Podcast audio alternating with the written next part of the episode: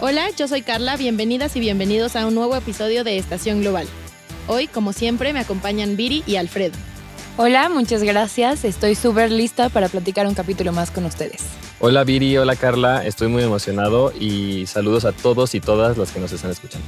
Bueno, hoy por supuesto que les daremos una actualización sobre la situación en Afganistán, pero también platicaremos sobre los Paralímpicos Tokio 2020 y sobre los 30 años de la independencia de Ucrania. Quédense con nosotras. Once Digital presenta Estación Global. Explicamos los acontecimientos internacionales más importantes de la actualidad. Bueno, primero quiero que platiquemos en qué vamos en Afganistán, qué ha pasado. Voy a intentar ir un poquito de atrás para adelante de lo que ha pasado toda la semana. Primero, ante las preocupaciones de la población, salió el portavoz del talibán a decir que, que en realidad darían una amnistía general a todas y todos los que estaban pues con este temor de haber apoyado a Estados Unidos y que respetarían también los derechos de las mujeres. Esto, claro, bajo la ley eh, islámica. También dijeron que no esperaban o que más bien no iban a hacer que Afganistán fueran las oficinas centrales de, de grupos terroristas, que eso para nada era lo que esperaban, entonces como que querían calmar un poquito a la población. Al interior, como ya habíamos platicado la semana pasada, comenzaron a haber varias manifestaciones de muchas y muchos valientes que estaban saliendo a las calles, pues sí, a manifestarse en contra del gobierno talibán. Y también mucha gente eh, empezó como esta urgencia de salirse del país y eso continuó toda la semana. También como platicó Viri la semana pasada, muchos países están reforzando sus fronteras y en esta ocasión fue Grecia quien empezó a reforzar su frontera con Turquía para evitar que la gente de Afganistán entrara desde ahí. Al inicio de la semana, los mandatarios talibanes dijeron que las fuerzas extranjeras tenían hasta el 31 de agosto para salirse del país. O sea, esto quiere decir que ya todos los soldados estadounidenses tienen que estar fuera del país en una semana y dijeron que de no ser así, iban a estar creando o cruzando esta línea roja de desconfianza y que en realidad ya no había necesidad de que estuvieran en, en territorio afgano. Boris Johnson, el primer ministro inglés, habló con Biden y le dijo que debería dejar o quedarse más tiempo para poder asistir bien a las evacuaciones y ayudar a cualquiera que quiera salir del territorio.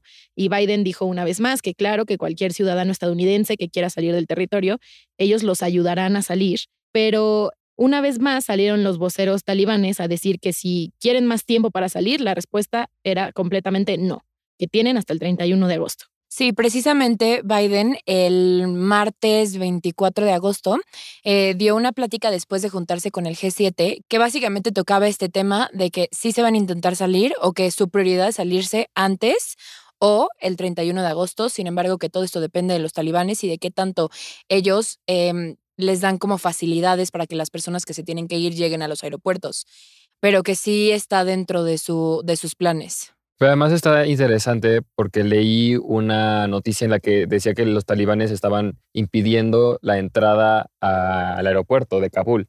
Entonces, todo esto obviamente dificulta la evacuación y no solamente de las tropas, sino también de las personas que desean escapar de, de Afganistán. Es que precisamente según yo, lo que está intentando evitar el talibán es que salgan los ciudadanos afganos. Claro, ya al momento de cerrar el aeropuerto, pues se lo estás complicando a todo el mundo, ¿no? Claro, pero de hecho sí han logrado salir muchas personas. Biden dijo que al momento han salido más de 700 mil personas y de hecho en el G7 hablaron sobre que tienen como este pacto de ayudar a los refugiados eh, y que los gobiernos van a ayudar como a las personas que trabajaban para ellos en, en Afganistán. También sobre esta reunión del G7, emitieron un comunicado al final que, que lo emitió Reino Unido porque es el presidente del G7 ahorita. Básicamente dijeron que juzgarán las acciones de las, bueno, de los mandatarios en Afganistán ahorita y que no se dejarán llevar por sus palabras y que tomarán muy en cuenta la prevención de terrorismo que, que lleven a cabo, em, todo lo que suceda en torno a derechos humanos y la búsqueda de un acuerdo político e inclusivo en Afganistán que lleve a una estabilidad en la región. Claro, porque los talibanes pues tomaron el control rapidísimo, pero de ahí a formar un gobierno verdaderamente como estable y que controle todo el territorio y claro, tenga ya todas es una diferencia. Yo siento que justamente lo que hicieron es condicionar el reconocimiento internacional a qué tan estable puede ser el régimen. Claro. Sobre esto también quería platicarles que Airbnb, esta empresa que conocemos que es como de rentar cuartos o departamentos para quedarte en tus vacaciones, eh, el CEO, Brian Chesky, salió a decir que ellos ayudarían a por lo menos 20 mil refugiados afganos y que les darían alojamiento gratis y, y que espera que esta acción inspire a otros ya que no hay tiempo que perder para ayudar a estas personas. Me gusta esa noticia porque justamente nos deja ver que no todo está en las manos de los países y que también las empresas pueden tomar como acción en esto y tomar como ejemplo a Airbnb. Y la sociedad civil también. Claro, también. Bueno, en, en otras noticias yo quería contarles sobre los 30 años de independencia de Ucrania. Qué bueno que nos vas a to- contar de eso porque vi varias noticias sobre una ceremonia que se llevó a cabo en Kiev y no entendí nada. Entonces, Sí, qué bueno que las vas a explicar. Justo, justo. Esta ceremonia era súper importante para el presidente de Ucrania, Volodymyr Zelensky, porque pues justamente él quiere traer a la mesa otra vez el tema de la anexión de Crimea por Rusia en 2014. Que quería darles un poquito de contexto frente a este tema. Básicamente contarles que en 1954 Nikita Khrushchev dijo como, ¿sabes qué? Si les regalo Crimea a los de Ucrania, no va a pasar nada. En un futuro todo va a estar bien, nadie se va a pelear por esto. Y pues eso pasó, literal. Eh, Khrushchev le regaló la península a la República Socialista Soviética de Ucrania y en 1991, cuando se independizaron de la Unión Soviética, pues formó parte de su territorio. Y todo esto nos trae a 2014, cuando fue todo un rollo, la verdad. Se llevó a cabo este referéndum de solamente en la península sobre si las personas querían seguir siendo parte de Ucrania o si querían anexarse a Rusia, pero la verdad es que se llevó a cabo de una manera bastante ilegal, eh, porque un referéndum así tiene que ser en todo el territorio y pues solo se llevó a cabo en la península. ¿Pero fue un referéndum que organizó el gobierno de Ucrania o...? Sí, sí fue un referéndum que llevó a cabo el gobierno de Ucrania, pero porque el gobierno de Ucrania en ese momento tenía, o sea, no sabía qué onda, porque un mes antes se había salido el primer, no, el presidente en ese momento. Y entonces impusieron a alguien que tenía como Como una tendencia prorrusa. Exacto, que tenía muchísimos eh, vínculos con Rusia y negocios y así. Entonces, esta nueva persona llevó a cabo el referéndum, salió que sí, y pues O sea, que sí querían ser parte de Rusia. Ajá, ajá, que ya no querían ser parte de Ucrania. Ok. Y entonces Vladimir Putin lo que hizo fue entrar y anexar la, la península. Que a todo esto la comunidad eh, internacional dijo como de, oye, ¿qué pasó? Ya. ¿Qué pasó ahí? O sea, fue como un Brexit, pero sin las reglas bien Exacto. claras y con mucho autoritarianismo. literalmente pasó eso y todo el mundo dijo como de no, no, no, no, no, así no se puede. Aparte de que pues estaban súper en shock las personas porque fue la primera vez que cambiaron las fronteras en Europa desde la Segunda Guerra Mundial. O sea, fue un evento enorme. Sobre todo esto, eh, hablemos sobre lo que pasó esta semana, que se llevó a cabo esta celebración que básicamente fue un desfile donde pues salieron las Fuerzas Armadas, estaba el presidente, invitó a diferentes personas de, de otros países, pero lo importante es que se llevó a cabo esta cumbre sobre la península de Crimea, donde asistieron diferentes representantes de, de otros países, fueron 46 estados, y hablaron sobre pues ¿Qué onda con Crimea? Ajá, ¿qué onda con Crimea? Y yo siento que en realidad ni siquiera es que Volodymyr Zelensky quería, o bueno, obviamente él quiere regresar Crimea, Crimea, ¿no? a, a Ucrania, pero más allá de eso, porque la verdad es que siento que Rusia tiene un papel muy, muy fuerte en esto de que no va a pasar, o sea, ni siquiera lo está pensando. De hecho, le estaba contando a Alfredo que hace unos meses Putin escribió un ensayo que se llama Sobre la unidad histórica entre los rusos y los ucranianos, que en pocas palabras decía que Ucrania no era un país de verdad, que era básicamente parte de Rusia y que deberían estar agradecidos a que los dejaran existir.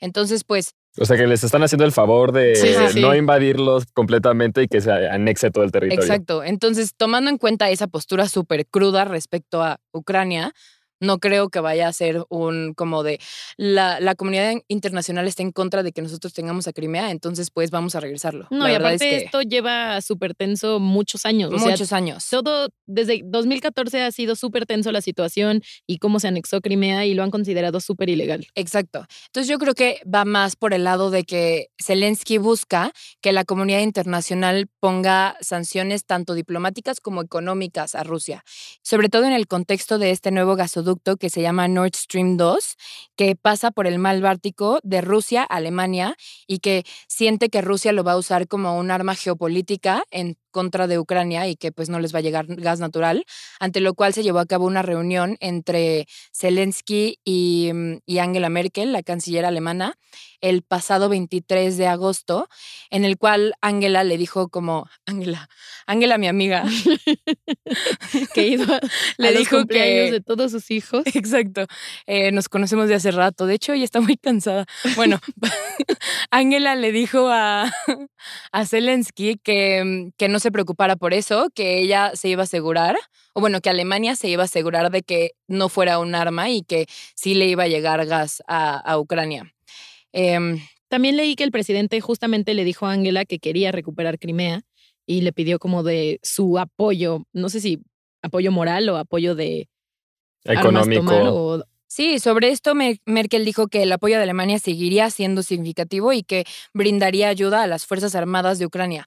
No creo que esto se tome como un llamado a la acción de que se vayan a meter otra vez a Crimea a intentar retomar el continente, sino como que pues en sí muchos países apoyan a Ucrania en estos temas. Sí, será ejercer presión diplomática, tal vez alguna sanción económica, pero no sí, pasará hasta ahí. de ahí. Exacto. Y además es súper, o bueno, me parece algo, mm, no controversial, pero como ingenuo pedirle ayuda a Angela Merkel cuando Angela Merkel ya se va a su casita a descansar. Sí, pero según yo dicen, bueno, según yo, quien la va, bueno, quien va como puntero ahorita, pues es del mismo partido. Entonces esperaríamos que tenga la misma política en cuanto Y que a. siguiera sus compromisos. Exacto, en cuanto a Ucrania. Pero hemos visto que no es el caso. Lo vimos, lo platicamos en este podcast, que no tomó la misma actitud que ella en cuanto a las inundaciones, por sí, al ejemplo. cambio climático. Claro. Exacto. Pero tal vez en política exterior Bueno, le conviene. sea algo diferente. Ya veremos, lo platicaremos aquí seguramente. Así es. Seguramente. Seguramente lo platicaremos, pero ahora pasemos a otro tema que nos trae un poco más de este espíritu olímpico que dejamos hace unas semanas, pero ahora retomamos y me, y me emociona muchísimo. Les quiero contar que el 24 de agosto a las 6 de la mañana, hora de México, se inauguraron los Juegos Paralímpicos de Tokio 2020. Esta es la vigésima primera edición de los Juegos y eh, van a estar las competencias hasta el 5 de septiembre. Y bueno, se van a llevar a cabo 539 eventos deportivos de 22 eh, disciplinas diferentes y México va a participar en 11 de estas. Les quiero contar un poco como de la historia de los Juegos Paralímpicos porque siento que es un tema que nunca vemos y que casi siempre es como de, bueno, ya pasan los Olímpicos, ya bye, Hay que esperar cuatro años más. hay que esperar cuatro años más y no nos damos cuenta de que hay toda esta competencia eh, adicional donde participa muchísima gente también. Claro, que también es súper significativo para la inclusión Exacto. del mundo. Exacto. Y bueno, el primer indicio de los Juegos Paralímpicos fue en el año de 1948, cuando un médico alemán que se llamaba Ludwig Gutmann llevó a cabo esta primera competencia entre sus ¿Pacientes? pacientes, exacto, que eran veteranos de la Segunda Guerra Mundial. Y fue un, eh, una competencia principalmente de arquería, que fue el como deporte que más eh, practicaban entre, en, el hospital con fines de rehabilitación. Y bueno, esta fue la primera competencia y de ahí se fueron llevando a cabo más ediciones hasta que llegamos al año de 1960 en el que se llevan a cabo los primeros Juegos Paralímpicos oficiales en, eh, en Roma, en Italia. Desde ahí, el, digamos que los Juegos Paralímpicos se han jugado el mismo año que los Juegos Olímpicos convencionales. Pero es hasta el año de 1988, en los Juegos Olímpicos de Corea del Sur, en Seúl, que se llevan a cabo y inmediatamente después de los Juegos Olímpicos. O sea, antes se jugaban el, el mismo año, pero no inmediatamente después. Y ahora, desde el 88, es Sí, ya son como eventos consecutivos. ¿no? Pero siempre fueron en la misma sede. O sea, antes de ser justo después. a partir del 88 son la misma sede. Ah, ok. Ok. ok. se firma como este pacto entre el Comité Olímpico Internacional y el Comité Paralímpico Internacional para que se haga como esta unión de que se lleven a cabo en la misma sede los Juegos Olímpicos y los Paralímpicos. Súper inteligente, ¿no? Porque aprovechas los recursos. Exacto, o sea, es una forma de... Sí, y además es una forma de, de demostrar como de, pues, Es somos igual iguales. Ajá, o sea, claro. igual apelando a, esta, a este argumento de la igualdad, ¿no? Y bueno, también hay algunos aspectos muy importantes sobre los Paralímpicos que yo no conocía y les quiero compartir. Existen dos juegos, o bueno, dos disciplinas que son únicamente de los Paralímpicos, que son el Goalball, que es un juego que es principalmente para personas con discapacidad visual o que tienen eh, visibilidad limitada, y que trata como de, es como un fútbol de tres personas de cada equipo y las personas están en el piso y pueden lanzar su pelota hacia la otra portería y los otros deben como em, bloquear la pelota para que no entre con todo su cuerpo. O sea, es- se estiran y, digamos, alzan las manos, bla, bla, bla, para evitar que, el, que la pelota entre a su portería. Y la otra es la boccia, que es como este juego muy parecido Sí, a la petanca, justamente a la petanca, que es este Ujú. juego francés en el que avientas una pelota metálica y tiene que caer lo más cerca de otra pelota que está a cierta distancia.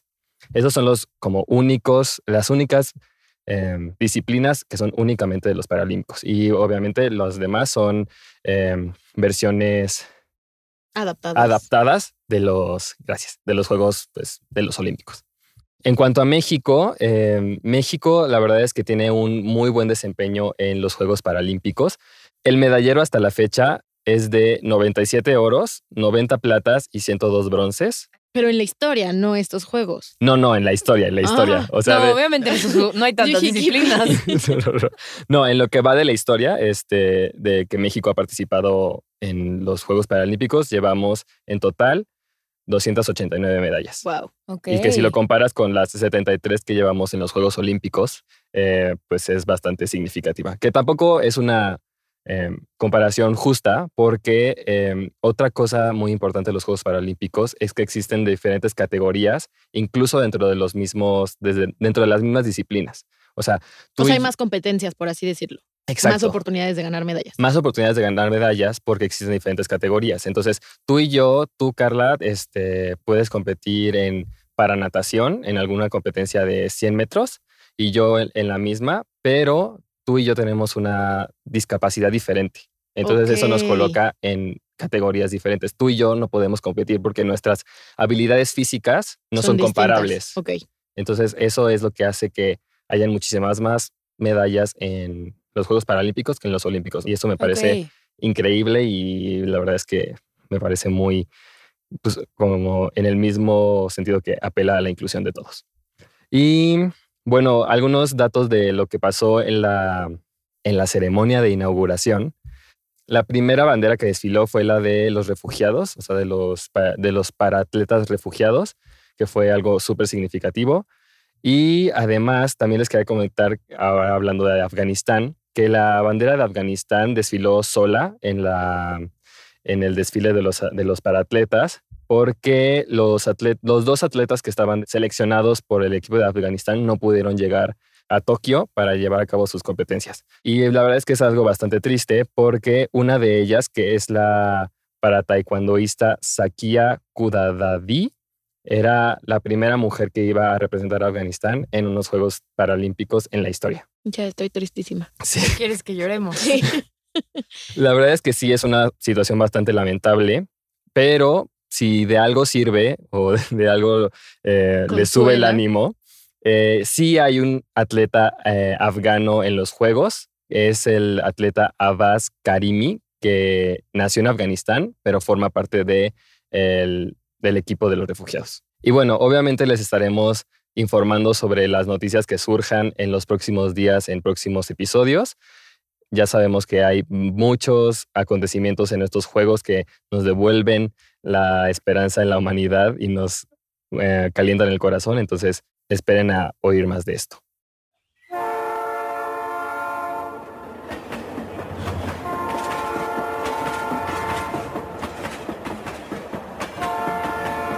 Bueno, ahora platicaremos de otras noticias también muy importantes que sucedieron esta semana. Yo les quería platicar que el primer ministro de Suecia, Stefan Löfven, renunció después de haber estado siete años en este puesto. Él dijo que a partir de noviembre ya no iba a ser ni el primer ministro ni la cabeza del Partido Socialdemócrata eh, y que no era fácil, pero que era lo correcto y que ya era momento de dejar el asiento para alguien más. Qué contraste tan grande, ¿no? Con lo que estamos acostumbrados de cambiar de, pues, de mandatarios. Sí, las crisis que una, la renuncia de un mandatario trae en Claro. países como América Latina. Sí, justo de todo lo que hemos hablado en el podcast. Y él solo dijo como, bueno, ya le toca a alguien más, gracias. Es momento, es lo correcto. Sí, Qué bonito. sí, qué contraste. Sí, justo hablando de mandatarios y de, las presidencias de América Latina, les traigo una noticia que tiene que ver con Perú. ¿Se acuerdan que cuando les platiqué que eh, Castillo entraba a la presidencia del Perú, había como una consecuencia muy grave que iba a traer todo esto? Bueno, grave depende para quién. Bueno, con respecto a esto, les quería contar que Keiko Fujimori está siendo eh, acusada nuevamente, bueno, no acusada nuevamente, más bien su caso está siendo revisado en la Corte eh, de Perú por los cargos que se le imputaban de eh, Corrupción. corrupción, enriquecimiento ilícito y e incluso como de ser parte de este em, grupo criminal que se clasifica como un, no un cártel, ¿cómo se dice cuando? Como un... ¿Crimen eh, como el organizado? crimen, del crimen organizado en el que se lavaba dinero a través de la empresa constructora Odebrecht. La Fiscalía de Perú emitió una orden en la que sometía a una revisión la libertad condicional de, de Fujimori, ya que se le acusaba de eh, el, el enriquecimiento ilícito durante sus campañas presidenciales del 2011 y 2016, en las que resultó perdedora en, en ambas. El fiscal José Domingo Pérez acusa a Fujimori de ser la jefa de un grupo del crimen organizado, de lavado de activos, de obstrucción de la justicia y de falsa declaración de procedimientos administrativos. Me parecen cargos durísimos. Imagínate que hubiera ganado las elecciones y fuera presidenta bajo estos cargos. Sí, porque si, si hubiera ganado la presidencia, se hubiera quedado como presidente, ¿no? Sí, obviamente no la hubieran juzgado, pero imagínate saber todo esto y que sea tu presidenta. No, bueno, y la Bueno, no diferencia la que hubo entre vez. ella y Castillo. Sí. Fue absolutamente nada. Ajá, exacto. Exacto. Sí, pero pues ya veremos si en realidad sí se ve reflejado esto en, una, en un castigo hacia Fujimori. Sí, sí. Ay, ojalá sí. Y pues, Digo que. Estuvo muy intenso mi ojalá sí. Off with her head. Y, y, pues en caso de que sí, ya veremos qué, pol- qué consecuencias políticas trae esto, porque recordemos que Fujimori es una parte muy importante de la oposición en Perú. Bueno, y desafortunadamente ya se nos acabó el tiempo por hoy. Muchas gracias por acompañarnos en este episodio. Gracias Viri y Alfredo por haber estado conmigo en esta emisión de Estación Global. Les recordamos seguirnos en nuestras redes sociales en Facebook, Twitter e Instagram como arroba canal 11 TV y escucharnos por las plataformas de Spotify, YouTube, Apple Podcast y iHeartRadio. Hasta la próxima. Once Digital presentó Estación Global. Las opiniones vertidas en este programa son responsabilidad de quienes las emiten. El 11 las ha incluido en apoyo a la libertad de expresión y el respeto a la pluralidad. Moderado, por Carla Pausic, Alfredo Góngora y Viridiana Hernández. Coordinación de producción, Daniela Cuapio y Moisés Romero. Diseño sonoro y postproducción, Franco González. Con una investigación de Viridiana Hernández.